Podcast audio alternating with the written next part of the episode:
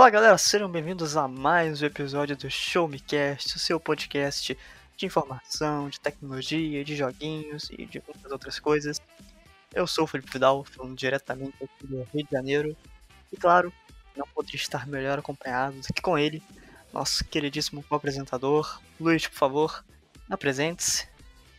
Oi pessoal, tudo bem com vocês? Bom dia, boa tarde, boa noite, independente do horário que estejam ouvindo o nosso querido Show Me Cast. Aqui quem fala é Luiz Antônio Costa, diretamente do Rio Grande do Sul, aqui em Canoas. Ah, hoje, felizmente, não está muito quente, está um clima agradável, pelo menos para gravar. E estou aqui mais uma vez junto do meu queridíssimo colega Felipe Vidal, prontos para trazer para vocês nesse Show todas as novidades do mundo da tecnologia que rolaram na última semana. Engraçado que a gente, pelo menos na, acho que nas últimas gravações, a gente sempre começa a introdução falando do tempo. Pare, parece que a gente é aqueles caras do tempo do jornal.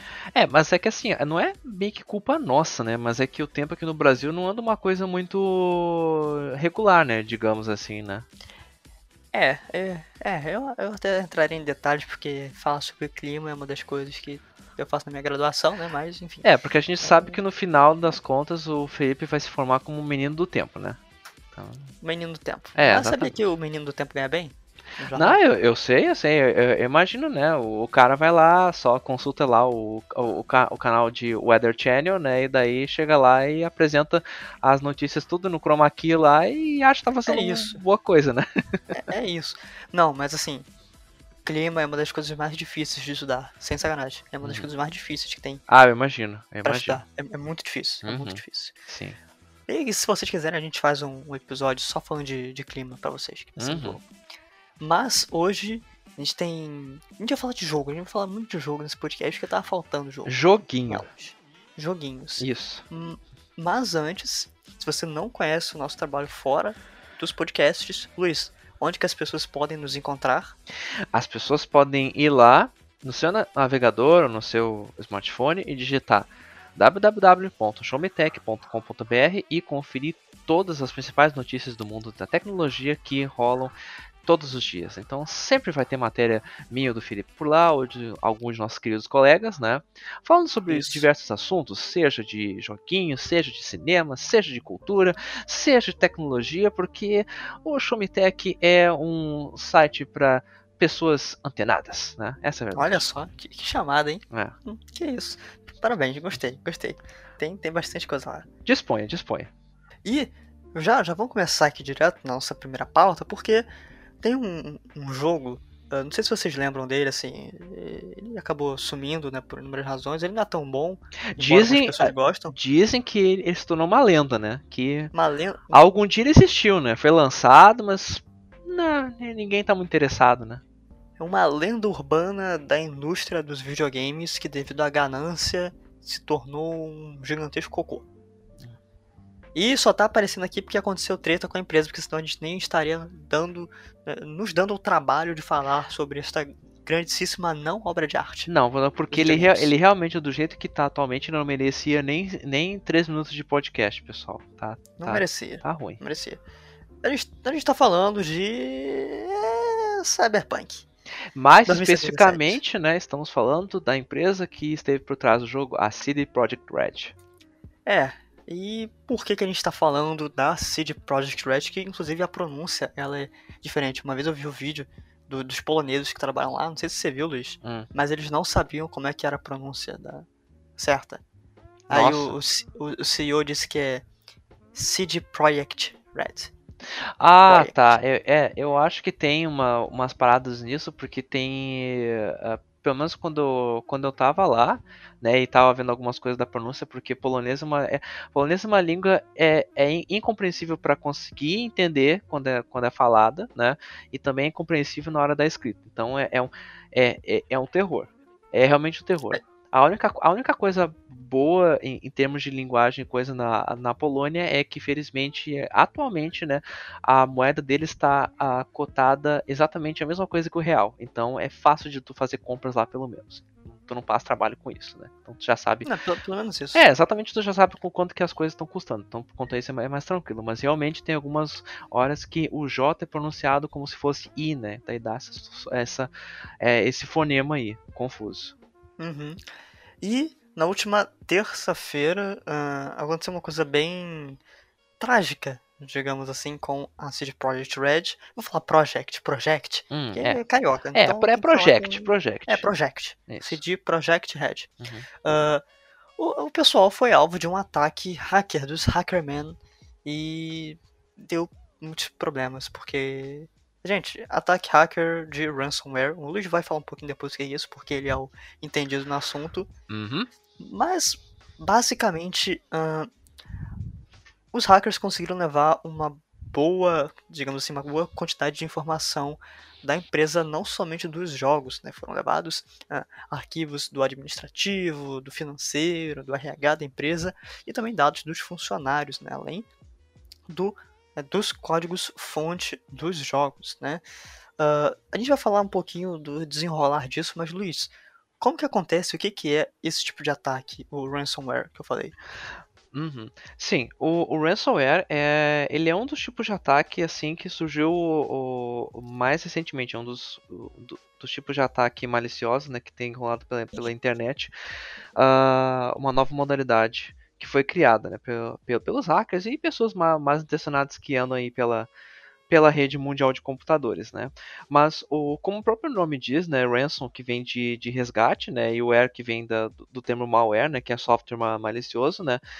Ah, o ransomware nada mais é do que um ataque em que um hacker ou um grupo de hackers, né, ele invade o sistema de uma empresa ou de um grupo ah, de ah, é uma empresa ou um grupo de pessoas que detém uma quantidade, né, muito importante de dados que precisam ser protegidos, né, e elas sim- simplesmente esse grupo de atacantes ele pega e sequestra os dados, né, mantém isso com eles e fazem ameaças daí à, à empresa, né, ao, ao grupo de pessoas, ah, exigindo, no caso, al- algum tipo de compensação financeira, né? Em, em geral, sempre é uma compensação financeira, né? Às vezes pode ser em dinheiro, às vezes pode ser em bitcoins, né?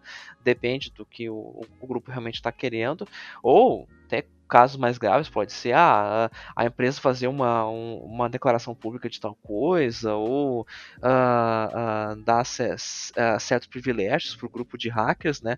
É, depende muito do que, que o grupo está querendo mesmo, né? Para não ah, venderem a outras pessoas, né, esses dados sigilosos, né, ou simplesmente liberarem eles na internet para acesso de qualquer pessoa para conseguir visualizar eles, né. E foi justamente o que aconteceu com a CD Projekt Red, né? Eles simplesmente sofreram um ataque de ransomware que invadiram o sistema deles e sequestraram os dados e pediram dinheiro para liberar esses ah, dados sigilosos de volta para a empresa. Tá, vou continuar aqui. E bem, esse ah, ataque aconteceu, pegou muita gente de surpresa. E acontece que todas essas informações foram parar na, ah, na Dark Web, né? aquela camada super obscura da nossa internet, que é o famoso No Man's Land, que lá não tem, rei, eh, não tem leis, não tem regras e é bem creepy. Né?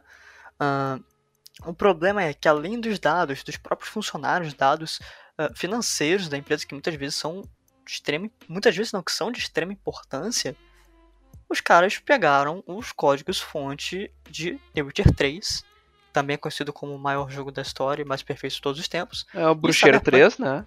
Bruxeiro 3 Isso. e Cyberpunk 2077, que, entre todas as polêmicas, é, é um dos jogos já feitos, não vou falar, é um dos jogos já feitos, É, é muito bom isso. É um, um dos jogos já feitos. um dos jogos já feitos.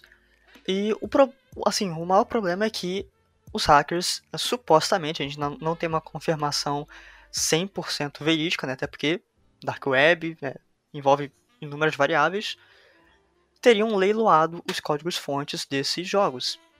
E acaba que qualquer pessoa né, com esse código fonte poderia replicar os jogos, sair fazendo versões por aí, sabe-se lá o que. Né? E código fonte é basicamente toda a base de dados que compõe o jogo, toda a sua estrutura, digamos assim. Né? Se a gente fosse pegar o. Imagina o jogo como um bolo e pensa que tipo o leite, a farinha e o ovo que você faz a massa do bolo e o fermento é o código fonte. E é basicamente isso. Então, a CD Projekt Red já falou que não vai pagar, né? Como o Luiz disse, eles ah, pediram o resgate, né? Por dinheiro Eles falaram que não vão pagar isso, já acionaram as autoridades, mas a informação que a gente tem mais atual é que, supostamente, todos esses dados já teriam sido leiloados na Darknet, na Dark Web. Então, a gente tem que esperar um pouco desenrolar dessa história, mas assim, por mais que a empresa tenha entrado em diversas polêmicas por conta do Cyberpunk, por mais que tenha sido um lançamento ruim, conturbado, a gente está falando de uma coisa bem séria, né? Porque a gente sabe que o motivo que o jogo foi que saiu cagado foi por incompetência não dos desenvolvedores, mas sim de uma parte administrativa, corporativa que uh, pensou no lançamento desse jogo. Então também tem muitas informações de pessoas ali que só estavam trabalhando e foram leiloadas. Né? E eles foram comprados no mercado negro. Então, sim, por favor, não deseje tanto mal assim para a empresa como esse tipo de coisa, tá?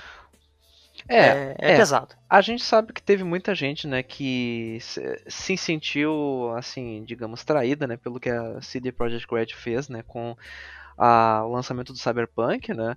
Uh, mas agora, é, dizer, se daquele time dizer que, ah, bem feito, né? Ah, tomara que se ralem mesmo, sabe? Ah, eu quero mais que se exploda eles. Uh, é, é, que assim, não é bem assim, sabe? Tem muita coisa que a gente tem que levar em, em consideração, né? Uh, tem toda a questão do crunch, né? Pô, o pessoal trabalhou lá igual condenado, né? Uh, para serem obrigados a, a lançar um jogo assim às pressas, sabendo que estava completamente completamente inacabado, não estava otimizado para os consoles da, uh, da última geração, né? Que, e, e, e nem estava ainda bem aperfeiçoado para os consoles da nova geração, sabe? Então tava, tava todo quebrado, sabe? Foi uma coisa que não deveria ter saído com, como saiu. E simplesmente pegar e culpar a empresa em si uh, é, é, é fazer uma coisa assim muito superficial mesmo.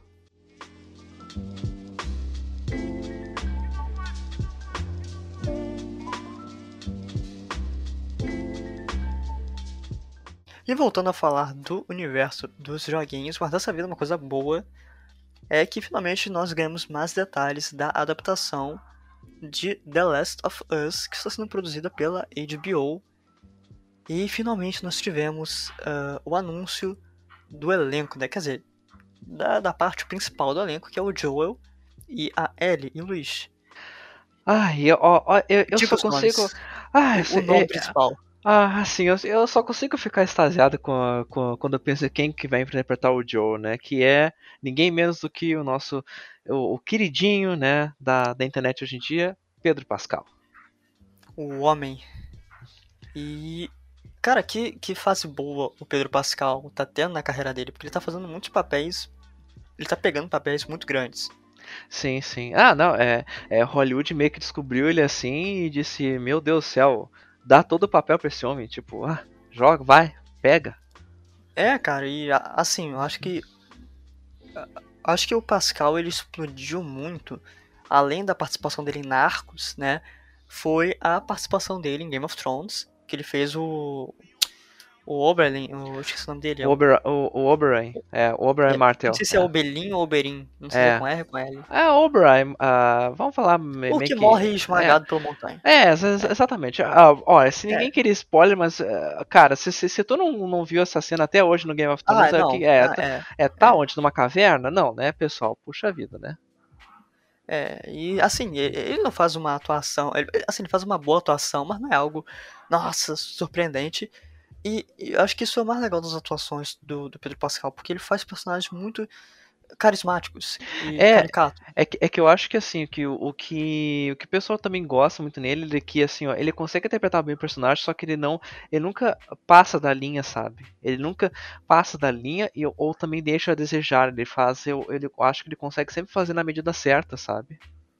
Exato, é. é. E, e, e depois disso, em Narcos, até o sucesso mais recente do cara, que é The Mandalorian.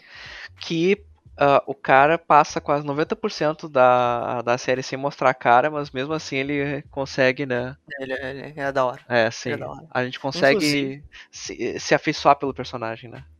Sim, inclusive, na primeira temporada de The Mandalorian, o Pedro Pascal disse que, assim, uma parte muito significativa das filmagens ele só fez uma dublagem. Ele, ele, ele nem tava na, na roupa do Mandaloriano, era tudo um dublê que fazia. Hum, E ele só aparecia em momentos chave, assim, que realmente precisavam dele. sim. Já na segunda temporada mudou um pouco mais isso. Ele passou a ter um papel mais importante fisicamente. É É. porque ele.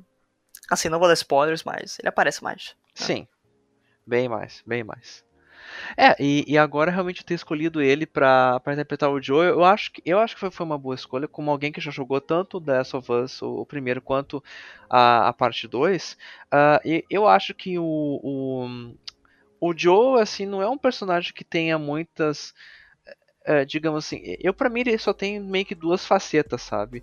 Ele é aquela faceta do pai ah, ah, que, ah, assim, do, do pai ressentido e amargurado, sabe? Ah, que quer tentar ter uma relação com, com, com uma criança, né? Com resgatar a relação dele com a filha novamente, né? Então ele consegue ter essa característica paterna e também, né? O lado dele feroz, brutal, né? Que é aquela pessoa calejada, né? De ter sobrevivido mais de 30 anos, né? É, 30 anos vivendo num mundo completamente devastado por um por um, um maldito de um fungo, né? E, aliás, não só por um fungo, né? A gente sabe que também o The Last of Us tem todo o contexto de que o fungo é apenas o pano de fundo, né? Como se fosse apenas um estopim para mostrar o quanto que a humanidade pode ser ruim, né? Então, É, é, uma das coisas que o Last of Us mais mostra é que o pior inimigo realmente do homem é o homem mesmo, porque em diversos momentos, tanto no primeiro jogo quanto no segundo, os teus piores inimigos nunca são os zumbis, nunca são aqueles aquelas criaturas que não têm mais nenhum traço de humanidade, sabe, nenhum traço de consciência, mais apenas instinto, mas sim as pessoas que querem fazer de tudo para sobreviver e estão cagando pros outros. É aquela famosa frase do Thomas Hobbes: o homem é o lobo do homem, né? O seu É, grande predador. O homem Exatamente. mesmo. E Last of Us tem essa essência de mostrar o fungo, o Cordyceps, sendo representado ali como a, a força da, da mãe natureza retomando os espaços uhum. e o homem tendo que lutar contra ele mesmo para poder sobreviver, né? é.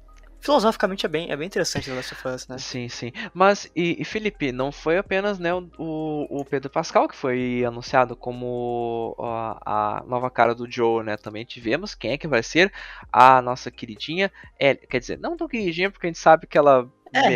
é- Ela meio que é, entra por uns, uns lados meio ma- malucos no segundo jogo, mas seja é outras histórias, né? Mas quem que vai fazer a Ellie? Bom, o papel também é de uma atriz que passou por Game of Thrones fazendo a Lyanne Mormont, que é uma baita personagem mirim na série, que é a Bella Ramsey. É, a Bella Ramsey, assim, claro, ela é nova, ela acho que não tem nem 17 anos ainda direito, acho. Não, não cheguei a puxar a ficha técnica dela ainda. Mas é claro, ela não tem um repertório como o do Pedro Pascal, até porque ela é novinha.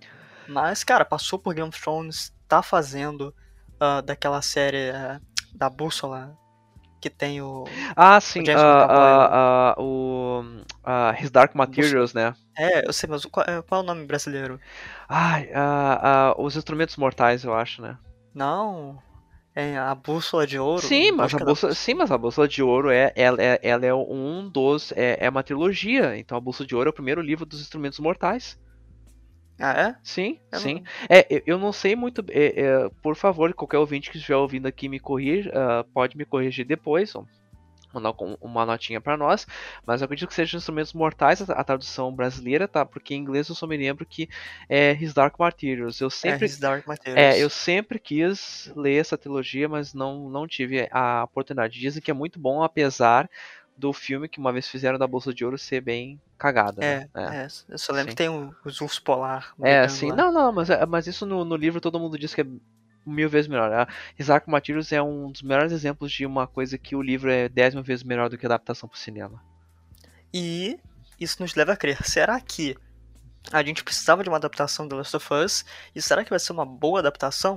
Ah, Lembrando que. Pode falar, vai, não, depois, é- eu, depois eu complemento. Não, é que assim, ó, é, eu tô pensando que, bom, a escolha dela pra, a, a- da, da atriz que faz a, Liana Mormoth pra, pra fazer a Ellie, eu acho que foi uma boa escolha, porque, né, é, porque justamente ela já interpretou uma personagem que é, é era uma, uma Caixa garota. grossa. Era uma garota muito jovem que é, era meio que obrigada pelas circunstâncias a se mostrar forte em frente às adversidades, né? Que é justamente é o personagem da Ellie. O personagem da Ellie nada mais é do que isso, é uma guria que simplesmente não teve Uh, em infância ou adolescência, né? E tem que fazer de tudo para sobreviver num, num mundo que tá totalmente contra ela, sabe? Que tem pouquíssimas pessoas que realmente gostam dela e querem, e, e querem o bem dela, sabe? O resto do mundo quer mais é matar ela, é, das piores formas possíveis, né? Uh, e eu acho que ela vai conseguir uh, interpretar muito bem essa personagem. Eu tô com boas expectativas quanto a isso. O Pedro Pascal nem tenho que comentar. Eu acho que o que ele já fez no The Mandalorian, que é aquela coisa de ter se afeiçoado justamente pela, pela coisa que, que, o Baby Yoda, né, que era justamente a coisa que ele devia ter uh, coletado, né, e entregado para conseguir a recompensa dele, né, uh, criou essa relação de pai e filho, é, é perfeito. Eu acho que ele vai é tirar isso, isso de sim, letra. é. É, ele vai tirar isso de letra, porque o, Sim, o, o que acontece com o Joe é a mesma coisa. Ele tem que, uh, para quem não sabe, na história do Last of Us, pessoal, é basicamente o Joe, né, contando a Ellie que tem é, ela é imune ao vírus do, do Cordyceps, né? Ela foi mordida, mas não desenvolveu, né, a, o, o, o fungo uh, no corpo, né? E o que o Joe tem que fazer é levar ela praticamente numa viagem através dos Estados Unidos, né, até a sede dos Vagalumes, né, que é o grupo lá que tenta, uh, uh, né, organizar a sociedade, né, é, ver uma cura para esse esse fungo, né, para ver se a Ellie tem alguma alguma serventia. Só que a, a grande sacada é que nessa jornada, né, que eles têm que passar por tantos uh, obstáculos, uh, cria essa relação de pai e filho, né? O Joe resgata, né, uh, na Ellie a filha que ele perdeu no início do, do surto do, do fungo, né? E a Ellie encontra no Joe, né, a família que ela nunca teve, praticamente. Então eu acho que vai ser uma, uma boa adaptação. Agora, o que o Felipe perguntou se era uma coisa necessária, assim, o segundo jogo também não era, fizeram. É, é, é, assim, ó, muita gente fala que o segundo jogo realmente não era necessário. Porém, uh, a, a, gente sabe que o, o primeiro jogo terminou com um gancho muito maldito, sabe? E é, assim, era um gancho que poderia ter ficado sem continuação, poderia. Sem problema, tá? Uh, mas a Naughty Dog arriscou e fez uma continuação. Eu diria que ela arriscou muito bem, porque ela arriscou numa, numa narrativa completamente fora da casinha, sabe? Era uma coisa que, não, que ninguém estava esperando, sabe?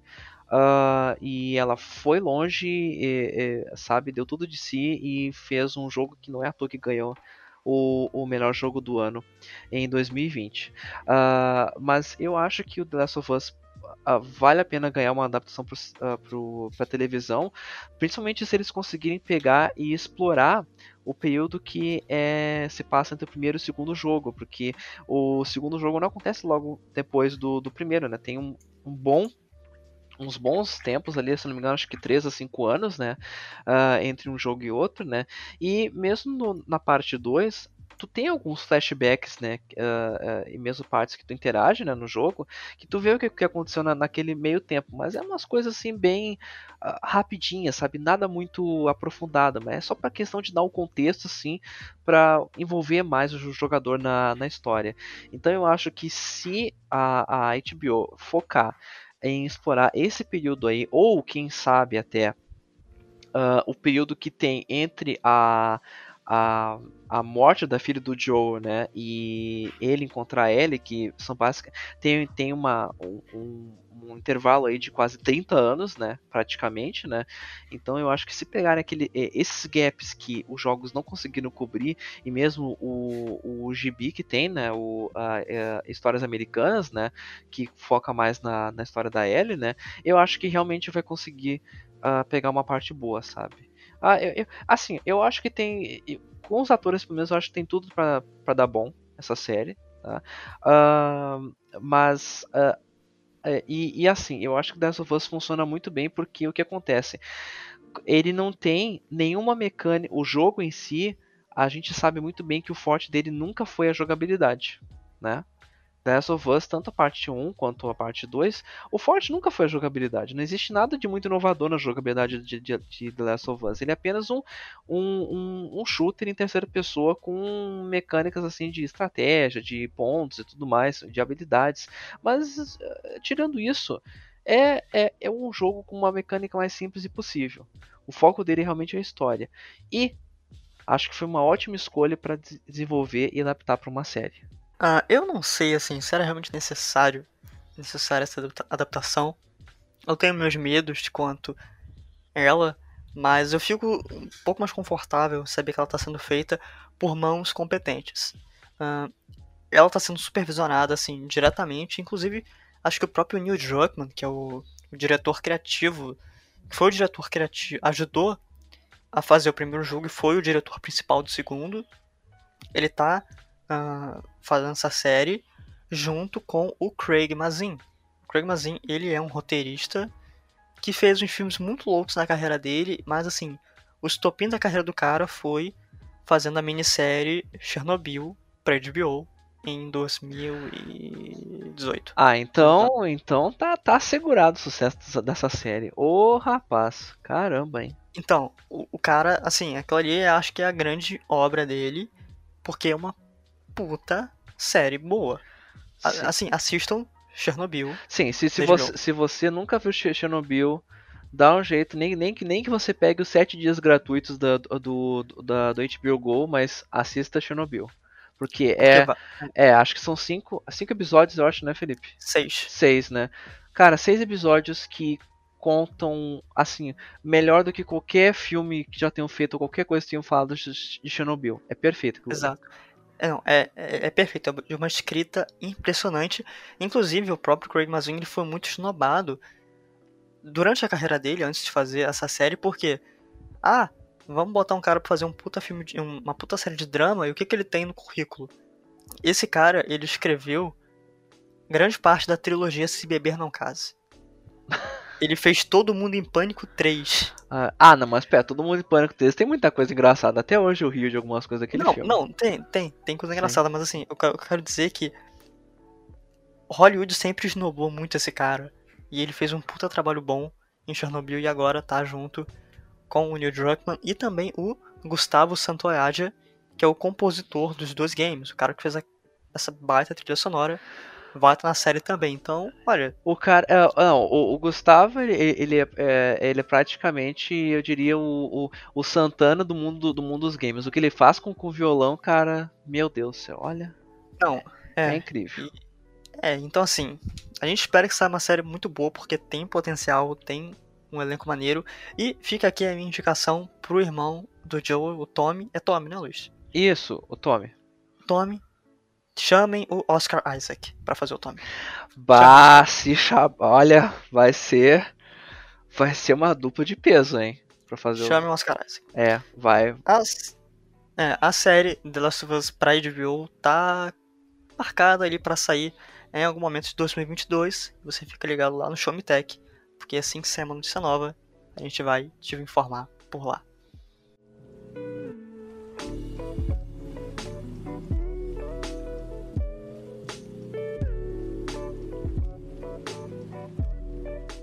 Galera, para fechar, chegar na nossa última pauta, na verdade essa quem vai falar mais é o Luiz, porque meu conhecimento é, é nulo, mas Luiz, o que, que você tem jogado aí nos últimos dias? Dos... Até agora acho que a, a, gente pode dizer que é um dos lançamentos, um dos maiores lançamentos né, de 2021, hum. o maior. Sim. Não teve nada, né? Sim, né? É, por enquanto a gente não teve nada, né? Mas é, justamente o que o Felipe está comentando, né? Foi o jogo que foi lançado nesta sexta-feira, no dia 12 de fevereiro, né? O primeiro grande lançamento da Nintendo esse ano, que foi o Super Mario 3D World, né? Mais o Bowser's Fury, né? Uh, e curiosamente, né, ele não é um jogo inédito, né? Ele é mais um port que a Nintendo fez, né, de um jogo que foi lançado originalmente para o Wii U, lá em 2013, 2000, 2013, 2014, mais ou menos, né? E, uh, bom, a, assim, eu joguei originalmente ele no, no Wii U, né? Uh, lá uh, por esse ano. Uh, gostei muito, né? Porque o que, que o Super Mario 3D World uh, é? Uh, e não, pessoal, ele não é apenas Mario Gato, né? Porque o, o, grande, a grande novidade do, do 3D World, né, é justamente a roupa de, de Mario, que uh, a roupa de Mario, né? Ó, ótimo, né? O Mario usa uma roupa de Mario, né? É excelente isso, né? Bom, bom saber que ele usa uma roupa de Mario, né? Imagina se usasse roupa de outra coisa, né? Mas não, pessoal, confusões à parte, é a roupa de gatinho que o Mario utiliza no novo jogo, né? Que é o, o power-up exclusivo do 3D World e que também deu as caras no Super Mario Maker 2, também que foi lançado uh, ano é, retrasado, né? Foi lançado em 2018, né? 2018? É, acho que foi, foi em 2018, se eu não estou enganado. 2019, tá? Mas é, foi, foi, eu sei que foi lançado antes da pandemia, tá? Isso que, isso que é o que importa. Um, mas então, o, é, a, além da roupa de, de gato do Mario, né? A, o, o 3D World nada mais é do que uma evolução do Super Mario 3D Land, né? Que foi um jogo que foi lançado para 3DS também, né? Uh, que era uh, um, um, Mario assim, com uma pegada assim mais de mundos, né? De, uh, de níveis, mas o estilo que a gente estava acostumado a ver, por exemplo, nos clássicos jogos do Mario, tipo Super Mario World, né? o Super Mario Bros 3, né? Mas com um grande diferencial que é, como o próprio nome diz, né, tudo em 3D, né, e com visuais muito carismáticos, né. Uh, quando eu joguei lá, eu me apaixonei pelo jogo, gostei muito, né. Uma das principais coisas que eu elogiei nele foi que, apesar de você ter é, cinco mundos praticamente, né, para uh, para você explorar, né? E tem aquela clássica história do Mario, né? Você anda pelos mundos, uh, uh, chega até o final do, do, do poste, né? Essa chatice toda aí que a Nintendo faz e o pessoal aclama. Não, é, aclama porque senão é que é bom, né? Admita. Sabe que é bom, né? não, né? Sabe que, não, sabe se, que é divertido, se, né? É divertido. Se fosse, se fosse o Xbox fazendo, o pessoal ia reclamar. Ah, tá, tá, tá. Tá bom. Mas enfim, é, é, como o Felipe disse, né? Essa receita de bolo que a Nintendo faz com o Mario já desde uh, do seu primeiro game, né? E no final você encontra né, um, um, um mini boss, né? Ou você luta com, contra o Bowser. Depende do, do mundo que, que você estiver, né? Uh, mas o que realmente impressiona é que mesmo tendo os mundos diferentes, você tem cada nível é um nível espetacular, sabe? É o, o detalhe do, do level design que foi feito no, no 3D World é simplesmente fantástico, né? Você nunca vai pegar uma fase que seja igual a outra, né?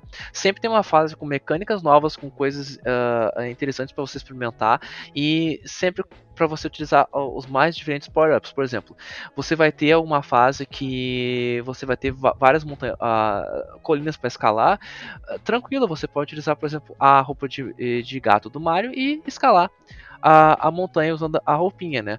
Ou de repente você tem um mundo de neve lá, você vai encontrar, por exemplo, um Goomba, né? Dentro de um Uh, de um uh, de um patim de, de esqui na neve, né? Você pode utilizar o patim para uh, andar mais livremente pela neve, né? Entre outros power-ups que, que tem espalhados pelo, pelo jogo. Mas o level design é realmente uma coisa que brilha na, nesse game, né?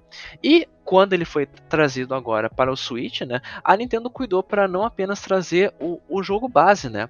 A Nintendo aproveitou e também trouxe uma expansão uh, para o jogo, né? Que você já, que o melhor de tudo é que você pode jogar ela quando você ab abre o, o 3D World, né?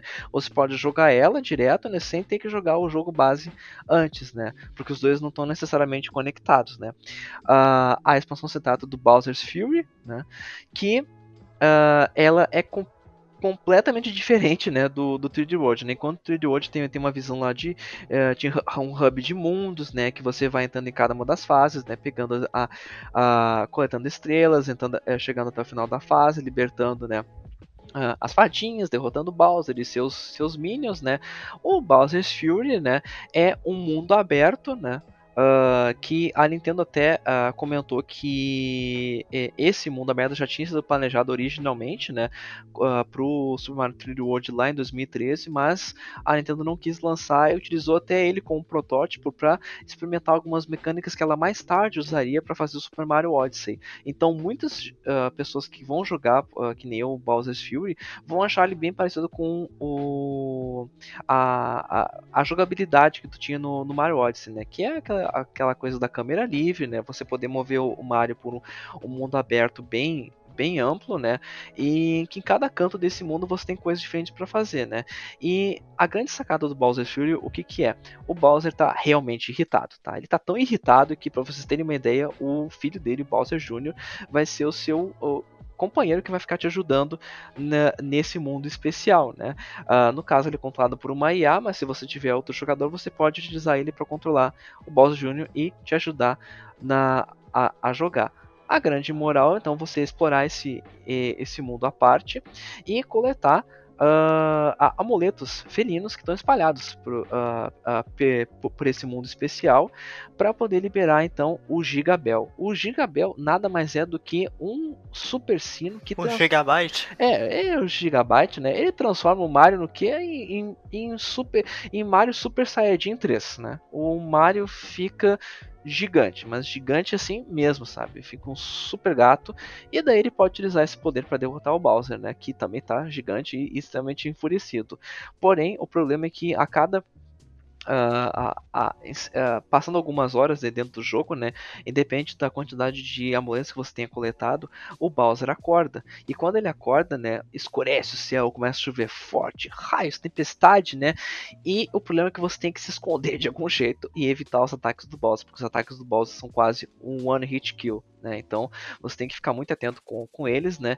E também enquanto o Bowser estiver largando com a sua fúria os ataques, né? Algumas partes do, do cenário que antes eram inacessíveis só se tornam acessíveis porque o Bowser vai destruir elas, né? Então, em toda essa mecânica, né, de você ficar atento, né, quando é que o Bowser vai acordar, para você planejar onde é que você vai conseguir mais amuletos para liberar depois o sino, é bem interessante isso, sabe? É bem, é bem divertido. É, assim, você, mesmo que você já tenha jogado o 3D World original né? Vale a pena conferir para você poder dar uma chance pro Bowser's Fury, porque é bem interessante. Principalmente se você jogou já o Odyssey, né? Se você gostou dele também, vai gostar do Bowser's Fury, né? E também vale a pena uh, comentar sobre algumas mudanças que a Nintendo fez, né? Na versão para o Switch, que uh, for, foi a inclusão de um Photo Mode, né, que você pode ativar a qualquer momento enquanto você estiver jogando tanto o jogo base quanto o Bowser's Fury, né, e você pode postar, tirar screenshots, postar em redes sociais, né, e além de adicionar vários filtros, você também pode adicionar pequenos adesivos, né, que você coleta em cada uma das fases, né, adesivos esses que na versão original do Super Mario 3D World eram utilizados no Miiverse, né? Aquela rede social que a Nintendo inventou, mas que não deu muito certo, né? A Nintendo já descontinuou ela faz um bom tempinho, né? Ah, melhor de tudo também, o Super Mario 3D World, da mesma forma que o original, suporta até quatro jogadores para fazer uma anarquia enquanto você estiver jogando no, no, nos níveis, mas já aviso que é muito divertido e funciona muito bem no jogo, tá? E também ele suporta o jogo online, uma, uma funcionalidade que o jogo original não tinha, tá? Uh, eu não tive oportunidade de, de testar ainda o, o, jogo online, mas pelo que outros uh, amigos meus que estão jogando já comentaram comigo, é que ao contrário de outros jogos que sempre a versão online estava bem capenga, com muito lag, né? Porque a Nintendo não é uh, muito bem reconhecida por uh, fazer bem né, a parte dos jogos online, né, de, de multiplayer. Apesar disso, o multiplayer online tanto online quanto local do, do 3D World, está muito bom. Tem um pouquinho de lag, um pouquinho de uh, demora para uh, receber as entradas, né, de, de, salto, alguma coisa de movimento dos jogadores, mas está muito bom. Tá, uh, tá, tá rodando tranquilamente, né. Ah, e outra curiosidade também é que outra mudança que a Nintendo fez para o jogo é que ela deixou o jogo um pouquinho mais rápido, sabe? Então, se você jogou como eu o original no Wii U, você vai jogar agora no Switch, você vai perceber que você tem que tomar um pouco de cuidado quando você corre ou pula, porque o jogo ele deu uma pequena acelerada, tá? Para os personagens não se moverem tão, tão devagar, mesmo quando estão andando normalmente ou correndo, tá? Então, eu preciso ficar bem atento a isso. Eu, por exemplo, passo o maior trabalho porque eu costumo jogar com o Luigi, né? Meu, meu xará, e ele tem o, o pulo mais longo e às vezes eu não tô acostumado com a nova velocidade do, da versão do Switch, eu dou um pulo maior do que, do que a minha própria perna, né? E dá no que dá. Eu acabo caindo num precipício, caindo em cima de um de, de espinhos ou de algum bicho que eu não queria cair e só dá problema. Mas fica aí a nossa dica e se você ficou também, se você ficar interessado em saber mais detalhes sobre o 3D World, eu recomendo vocês a conferirem a nossa review completa no Show Me Tech. Nós recebemos o jogo, né, alguns dias antes para fazer a análise, né? E o nosso querido colega, o Vitor Tibério, fez uma análise completa do Super Mario 3D World e o Bowser's Fury, que você pode conferir, conferir lá no site do Show Me Tech. E pessoal, o 26 episódio do Show Me Cast vai ficando por aqui. Ah. Vamos encerrar porque tá começando a chover aqui e vai ficar muito barulhento. Mas. Olha lá, falando de tempo de novo, né? Vai virar o. Falando de tempo de novo, meu vamos, Deus do céu. Vamos virar o podcast do, do clima, né? Do podcast do clima. Vai, vai virar Show Me Weather. Né? Sim, não vai ser mais Show Me Cast, vai ser Show Me Weather, né? Show Me Weather, Show Me é. Clima. Isso, show, show Me Clima. show, show Me Cúmulos Nimbus. Ah. Caramba. Mas, pessoal, nós queremos agradecer a todos vocês que nos acompanharam até aqui. Se você gostou desse episódio, por favor, não deixe de compartilhar ele, é super importante uh, ah, para a continuidade do nosso trabalho e para a gente poder ficar felizinho também, porque a gente escolhe pauta, grava, edita aqui, tudo para levar informação para vocês. E claro, como o Luiz disse, se você quiser saber mais né, sobre o que a gente falou aqui e das futuras notícias do mundo dos games, da tecnologia e informação de um modo geral, acessa lá www.showmetech.com.br e dá uma olhada nas redes sociais também, Twitter, Facebook, Instagram e também, é claro, ó, não esquece de passar no canal do YouTube. Vocês também podem nos encontrar nas nossas redes, é, nas nossas redes sociais pessoais. Não, ah, também, caso... não, também são redes pessoais. Não, não... Também são redes é, pessoais, sim, exatamente. Tá, é. Uhum. Inclusive tem um professor que chama, que ele não fala redes sociais, ele fala redes pessoais, porque a gente não sociabiliza com as pessoas nas redes sociais. Olha só, tá aí minha indignação e crítica nesse episódio. Ah, no Twitter, eu sou. O que, que eu sou no Twitter, gente? Ah, Neverlong. No Twitter, eu sou o Neverlong. Ah, eu não vou explicar a origem desse nick, porque ele vai ficar puto comigo. E no Instagram, eu sou Felipe Vidal 14. Luiz, por favor, seu tchauzinho e onde as pessoas podem te encontrar. Então, quem quiser me encontrar para bater um papo comigo, trocar uma ideia, pode, além de me encontrar lá no Showmetech e comentar os meus textos nas minhas matérias, pode me localizar também pelo Twitter, meu uh, arroba uh, Luiz Costa 89, né? Ou também pelo meu Instagram, arroba luizcosta89, né? É só um underline que separa minhas duas redes sociais. Ok, pessoal? Então, eu agradeço pela paciência uh, e pela audiência de vocês também, né? Uh, a gente fica por aqui. Felipe, muito obrigado também pela sua companhia e um abraço, pessoal. Fiquem em casa, se cuidem. Um Uh, provavelmente vão acabar ouvindo, mas um bom feriado de, de carnaval para todo mundo, né? Apesar de né, não, a gente não pode fazer folia, ah, a gente faz festa dentro de casa mesmo, né, pessoal? Então, bom carnaval para todo mundo, bom feriado, se cuidem, fiquem em casa, usem máscara, se vacinem quando puder e até a próxima, pessoal. Abraço. Valeu, pessoal.